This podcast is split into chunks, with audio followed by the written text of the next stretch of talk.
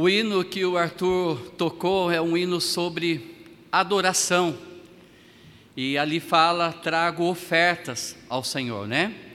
E a mensagem de hoje à noite é sobre isso: falhas na adoração.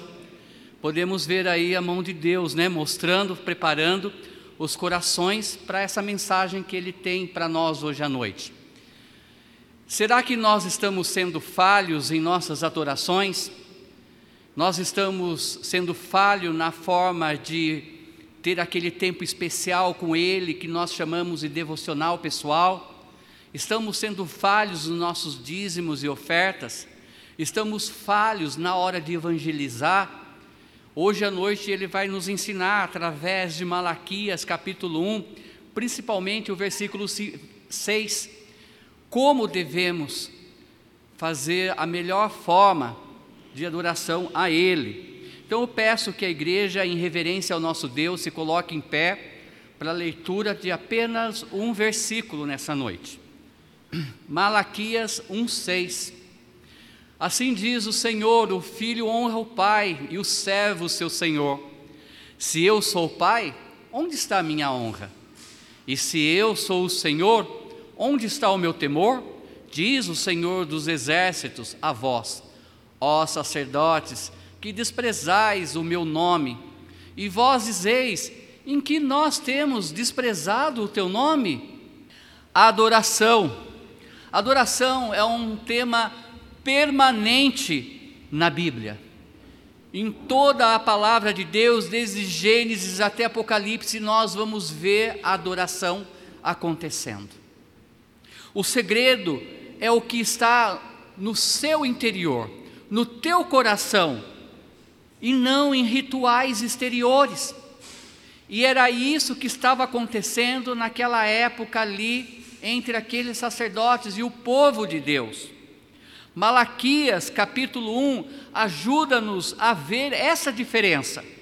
Os israelitas no tempo de Malaquias, eles tinham um ritual, mas não uma verdadeira adoração.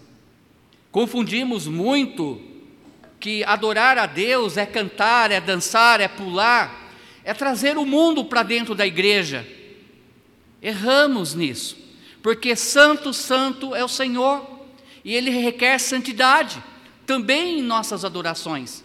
Mas muitas vezes também passamos uma adoração exterior e o nosso coração às vezes está longe do Senhor, longe de Deus.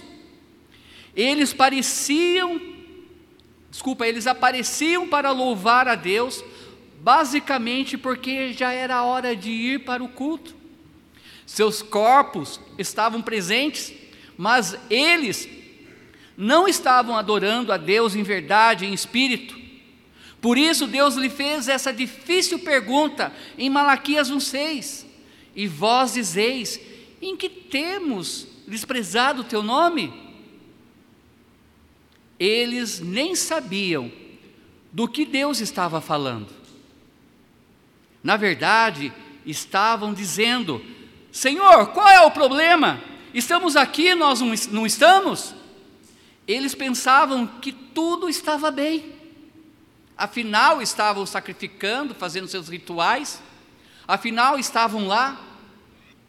Pense nessa tese e guarde no teu coração a adoração a Deus exige o nosso melhor. A adoração a Deus exige o nosso melhor. Como os judeus estavam adorando a Deus naqueles dias? Primeiro, dando as sobras na adoração. Dando as sobras na adoração. Era para trazerem o melhor de suas ofertas a Deus principalmente quando era aquele cordeiro macho até um ano, sem manchas, para representar então o Messias, o Senhor sendo sacrificado, por amor à humanidade. Mas eles não estavam entregando o seu melhor. Olhavam no seu rebanho e olhavam aqueles que estavam até mesmo para morrer. Há uma ilustração que conta que algumas crianças, depois de ouvir a história na IBD sobre sacrificar o melhor que tinha para Deus, eles brincando na sala e jogaram a caixa de brinquedo e entre aqueles brinquedos tinha uns cordeirinhos e tinha uns sem patas. E aí então o Zequinha falou: Olha, eu encontrei um cordeiro para a gente sacrificar a Deus. Vamos sacrificar esse já que não tem as pernas. Estamos entregando o nosso melhor ao nosso Deus? Malaquias, capítulo 1, de 7 e 9 diz: Ofereceis sobre o meu altar pão imundo, e dizeis: Em que te havemos profanado? Nisto que dizeis: A mesa do Senhor é desprezível. Versículo 8: Porque quando ofereceis animal cego para o sacrifício, isso não é mal? E quando ofereceis o coxo ou o enfermo, isso não é mal? Ora, apresentai-o ao teu governador. Porventura terá ele agrado em ti? Ou aceitará ele a tua pessoa? Diz o Senhor dos Exércitos. Se você acha que isso pode ser utilizado, se você acha que isso pode ser ofertado para mim, tenta levar para o governador.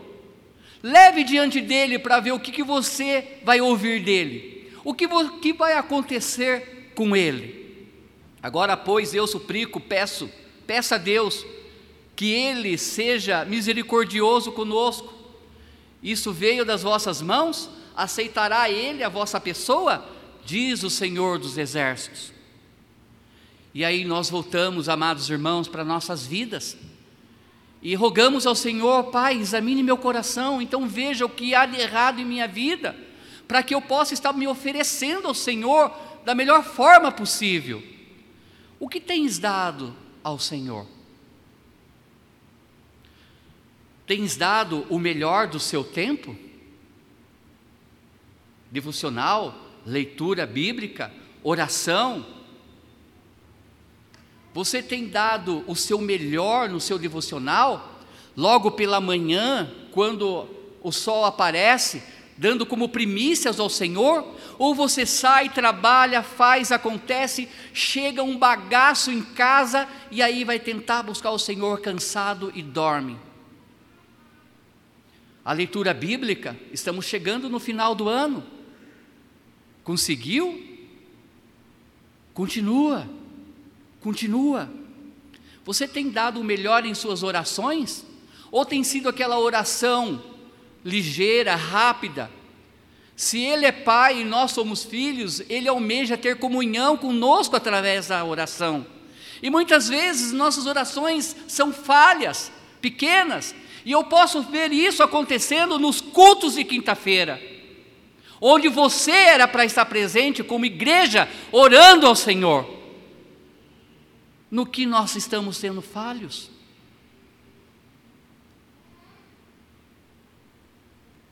Tem dado o melhor de vossas conversas ao Senhor? Ou prefere a roda dos escarnecedores?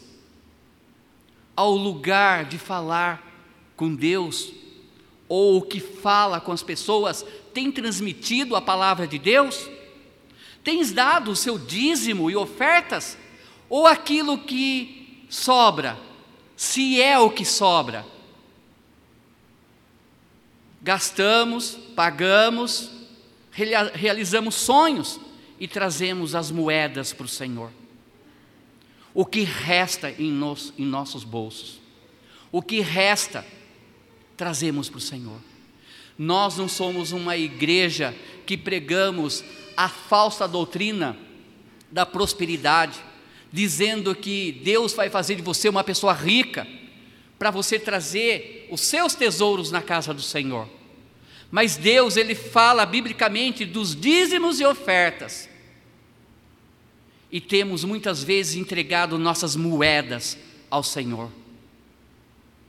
E aí nós falamos: no que eu tenho errado, Senhor? O que eu tenho feito de mal diante do Senhor? Deus está corrigindo uma adoração errada. Experimente dar as sobras aos governadores. Vai lá, entrega para ele. Deixe de pagar as suas contas. Deixe de fazer o que é certo perante as leis de sua cidade. Versículo 10. Quem há também entre vós que feche as portas por nada e não acenda de balde o fogo do meu altar? Eu não tenho prazer em vós, diz o Senhor dos Exércitos, nem aceitarei a oferta das vossas mãos. E aí nós falamos do coração, queremos até servir a Ele, mas com mágoa de alguém. Belém, Belém, Belém, fiquei de mal, não quero conversar mais com você mágoa, raiz de amargura. Mas eu estou lá na casa do Senhor, querendo ofertar a Ele, querendo fazer o meu melhor para Ele. Mas a minha casa há briga, há rancores. Ou eu faço da igreja de Deus trincheiras aonde eu vou brigar com meu próprio irmão em Cristo Jesus. E ainda fala aonde errou? Aonde eu errei? Lucas capítulo 10, versículo 27 diz assim: E respondendo ele disse: Amarás ao Senhor teu Deus de todo o teu coração, e de toda a tua alma, e de todas as tuas forças, e de todo o teu entendimento, e ao teu próximo como a ti mesmo. Uau, como nós temos errado nisso! Amarás o teu Deus de todo o teu coração, Muitas vezes dividimos os nossos corações com tantas coisas, menos com Deus. Hoje nós estamos vivendo Laodiceia, a última igreja de Apocalipse ali, das sete, que representa a igreja dos dias de hoje, que está deixando Cristo do lado de fora. E ainda ele bate dizendo: Deixa eu entrar no teu coração, e de toda a nossa alma, e de todas as nossas forças, e de todo o nosso entendimento. Deus diz: Você não me leva a sério.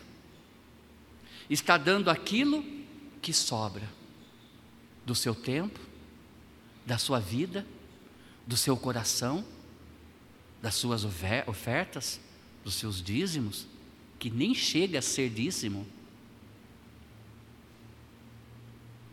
Como os judeus estavam adorando a Deus? Em Malaquias Segundo, demonstrando uma adoração cansativa. Demonstrando uma adoração cansativa. Malaquias 1, 11, 12, parte A diz: Mas desde o nascente do sol até ao poente, é grande entre os gentios o meu nome, e em todo lugar se oferecerá ao meu nome incenso, e uma oferta pura porque o meu nome é grande entre os gentios, diz o Senhor dos Exércitos. Mas vós profanais, quando dizeis: a mesa do Senhor é impura, a mesa do Senhor é impura, o seu produto, isto é, a sua comida, é desprezível. Como o povo profanava o nome de Deus?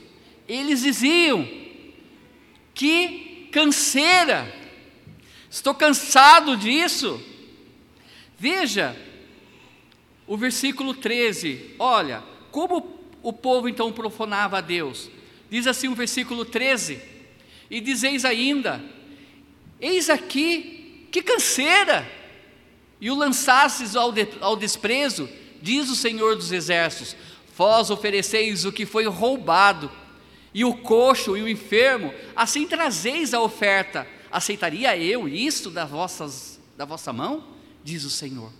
Mas vejam como eles dizem, ali no início do versículo, e dizeis ainda: Eis aqui, ó, estou aqui, que canseira, que canseira.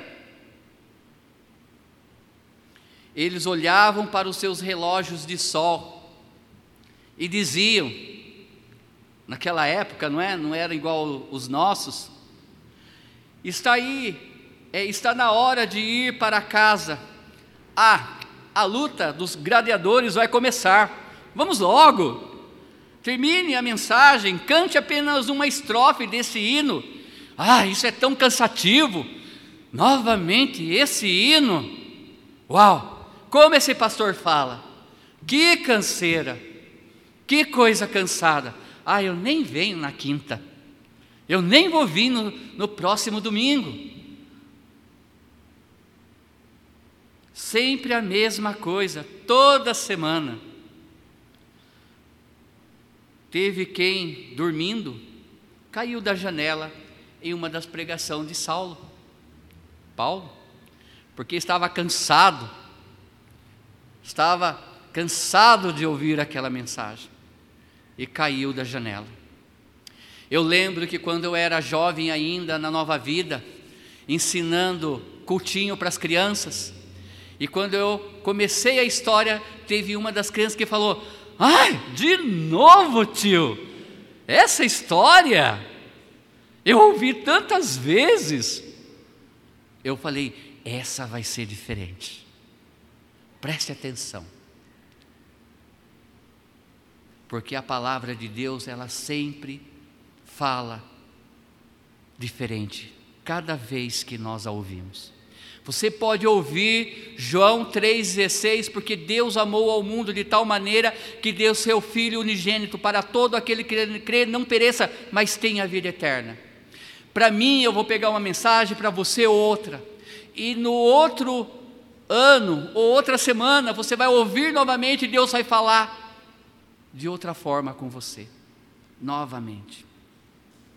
Talvez, se essa pessoa fosse para a cama mais cedo, no sábado, à noite, não estaria tão cansado na igreja local. Irmãos, eu não falo isso para aqueles que trabalham, principalmente nos cultos de quinta, e chegam aqui e dormem no culto. Eu não tenho problema com isso. Porque eu sei que a pessoa está cansada, ela trabalhou todo dia. Eu não falo para essas pessoas.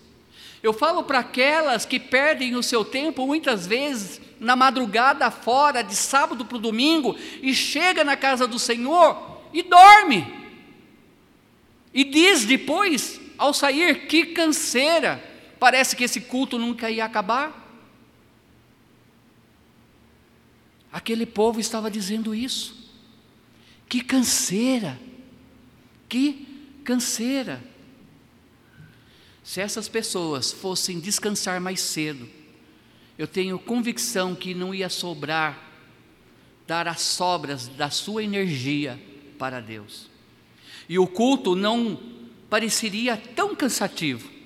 Deus sabe que não falo daqueles então que trabalham e que estão cansados, mas daqueles que perderam seu tempo com coisas do mundo e depois diz para Deus que canseira ao vir na casa dele. Como os judeus estavam adorando a Deus? Terceiro, estavam sendo ignorantes em sua adoração. Eles estavam sendo ignorantes na sua adoração. Eles estavam desprezando a mesa do Senhor, eles estavam olhando aquele sacrifício sangrento e dizendo: Que nojo, o que, que é isso? Eles perderam o verdadeiro significado, o porquê sacrificar um animal naquela época. Eles não entenderam o que era a verdadeira adoração. Versículo 12 diz: Mas vós o profanais, quando dizeis: A mesa do Senhor é impura, e o seu produto, isto é, a sua comida é desprezível.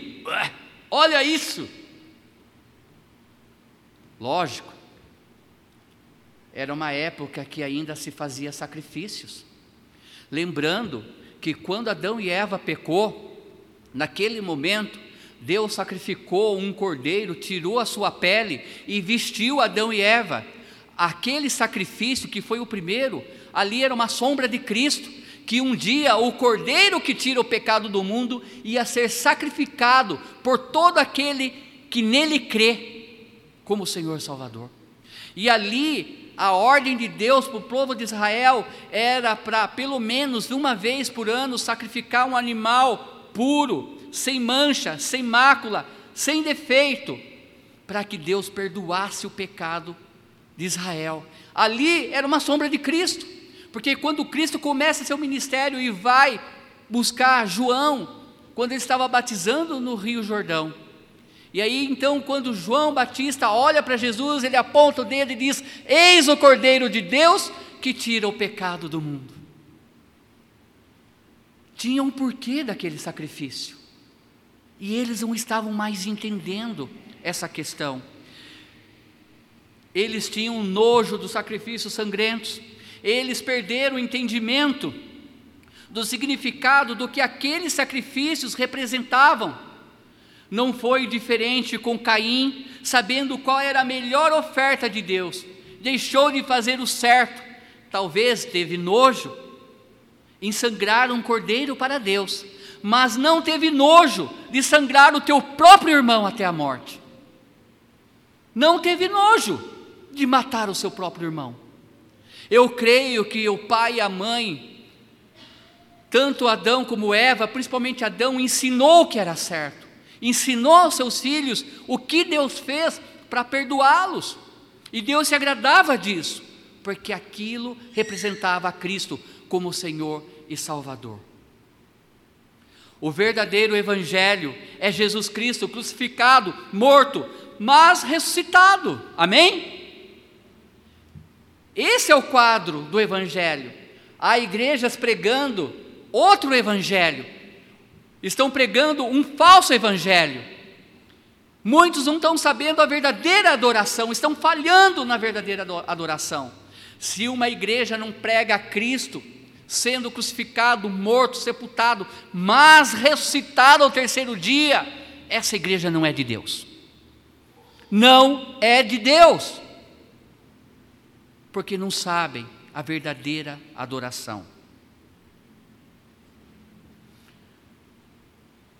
Eles perderam de vista a mensagem verdadeira que Deus enviaria ao seu filho unigênito, bendito, inocente de pecado, para tornar-se pecado por eles e por nós. Os judeus não aceitam até hoje que Jesus é o Senhor, porque lá no Velho Testamento, em Salmos, diz: Maldito aquele que for pregado no madeiro. E para eles não entra a ideia de Cristo sendo Deus, sendo que foi maldito. Mas ali eles distorceram, não entendendo as Escrituras, que Jesus se fez maldito por nós, porque no momento que ele está ali naquela cruz, ele carrega o pecado do mundo inteiro sobre o seu corpo. Naquele momento, Deus Pai vira, e aí Jesus diz: Por que me abandonaste?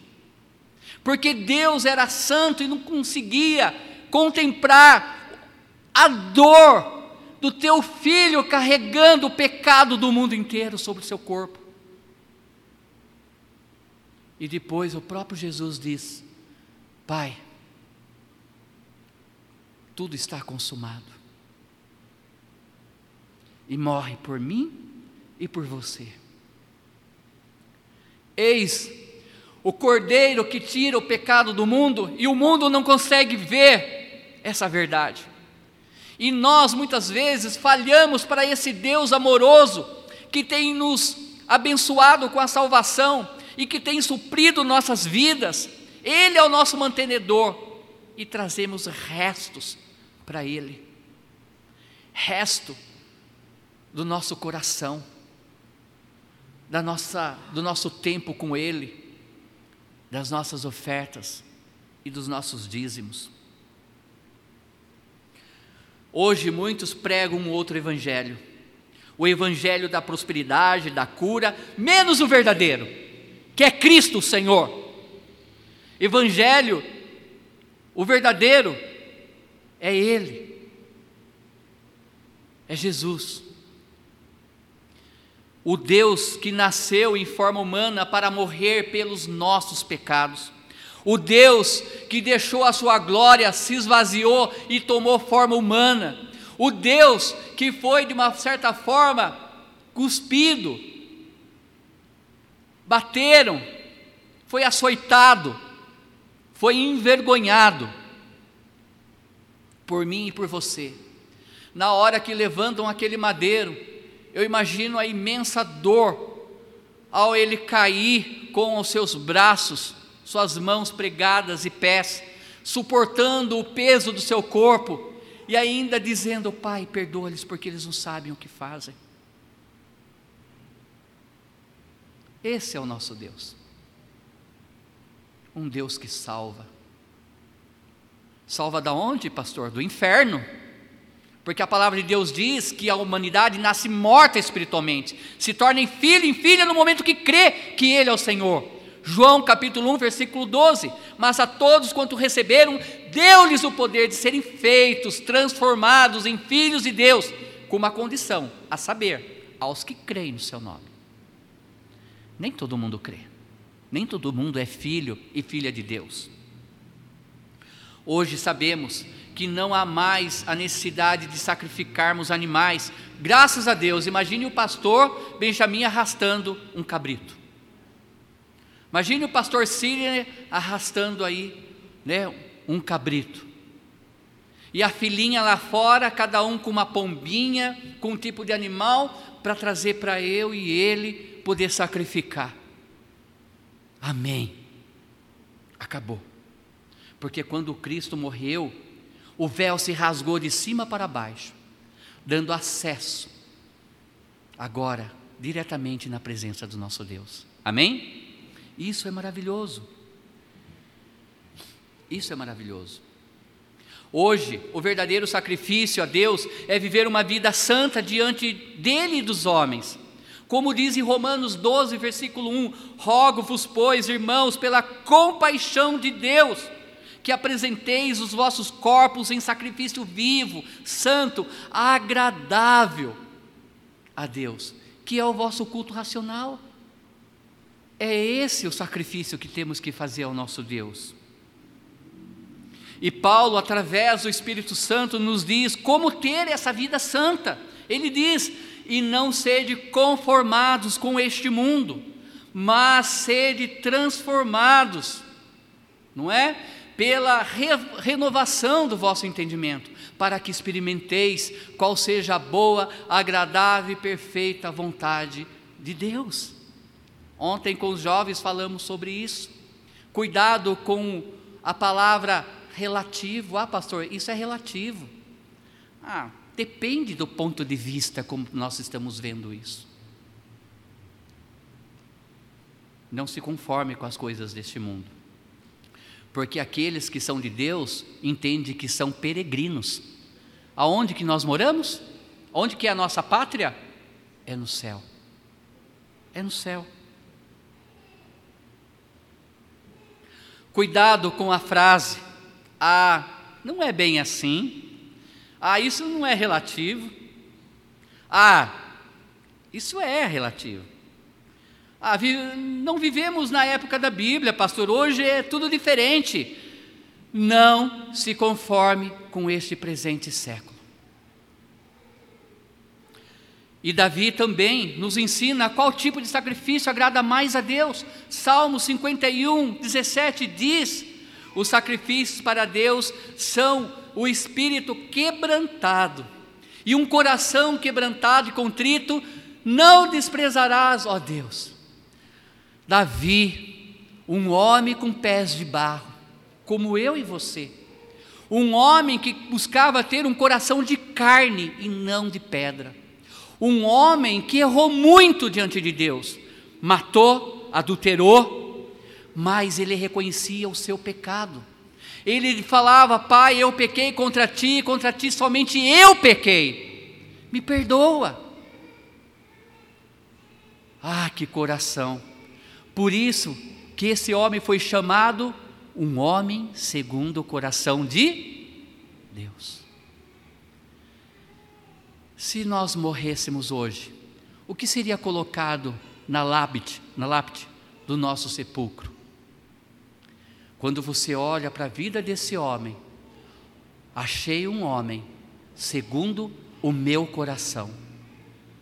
Um verdadeiro sacrifício é um coração contrito um coração compungido, um coração que ouve a palavra de Deus. Como os judeus estavam adorando a Deus naquele tempo? Por último, enganando a Deus. Enganando a Deus. Malaquias 1, versículo 14 diz assim: Pois seja maldito o enganador que tendo macho no seu rebanho, promete e oferece ao Senhor o que tem mácula, porque eu sou grande rei, diz o Senhor dos exércitos, O meu nome é temível entre os gentios.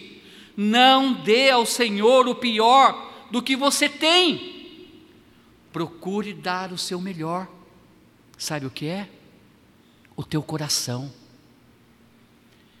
Dê o teu coração a Deus. Como nós damos muitas vezes, amados irmãos, o resto para Deus.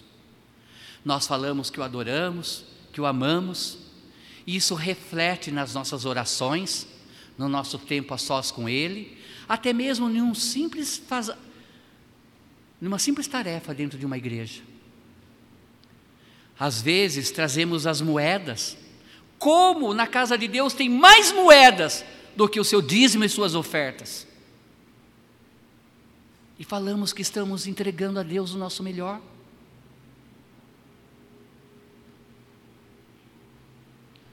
Ah, se Deus fizesse igual nós. Veja essa ilustração. Tinha um certo menino que frequentava a IBD. E a sua mãe estava doente e ela não podia ir aquele dia para a igreja. Mas ela falou: Filho, vá para a IBD. E eu coloco aqui na tua mão dois reais, duas moedas. Uma moeda você vai dar de oferta ao nosso Deus. E a outra você pode usar lá na cantina da igreja, tá? Você pode usar. E aquele menino ele saiu contente com as duas moedas e no correr ali na rua ele cai, tropeça e as moedas caem e uma vai parar dentro do bueiro. E aí então ele se levanta, procura, ele acha uma e ele viu que a outra caiu no bueiro. Ele fala, olha para o céu e fala: ah, Deus, lá se foi o seu um real. Pensou se Deus ele falasse, ops, lá se foi o seu fôlego. Não é? Pensou se Deus ele fala, op, lá se foi a tua vida. Incrível, não é? Muitas vezes o que é de Deus não damos, deixamos para mais tarde. Por que é sempre assim? Por que Deus muitas vezes sai perdendo? Imagine então se ele falasse: acabou sua, o seu oxigênio. Veja o que diz Hebreus 12, 28.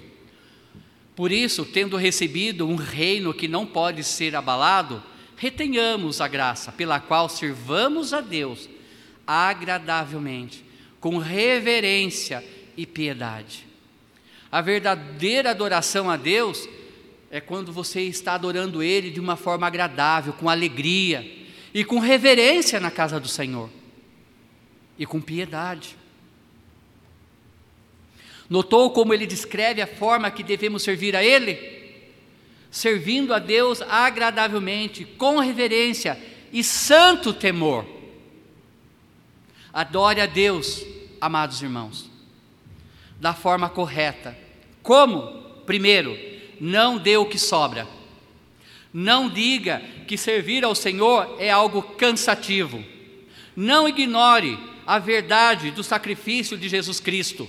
E por último, não engane ao seu Deus. Mas sirva a Deus de uma forma agradável, com reverência, com temor e piedade. Amém?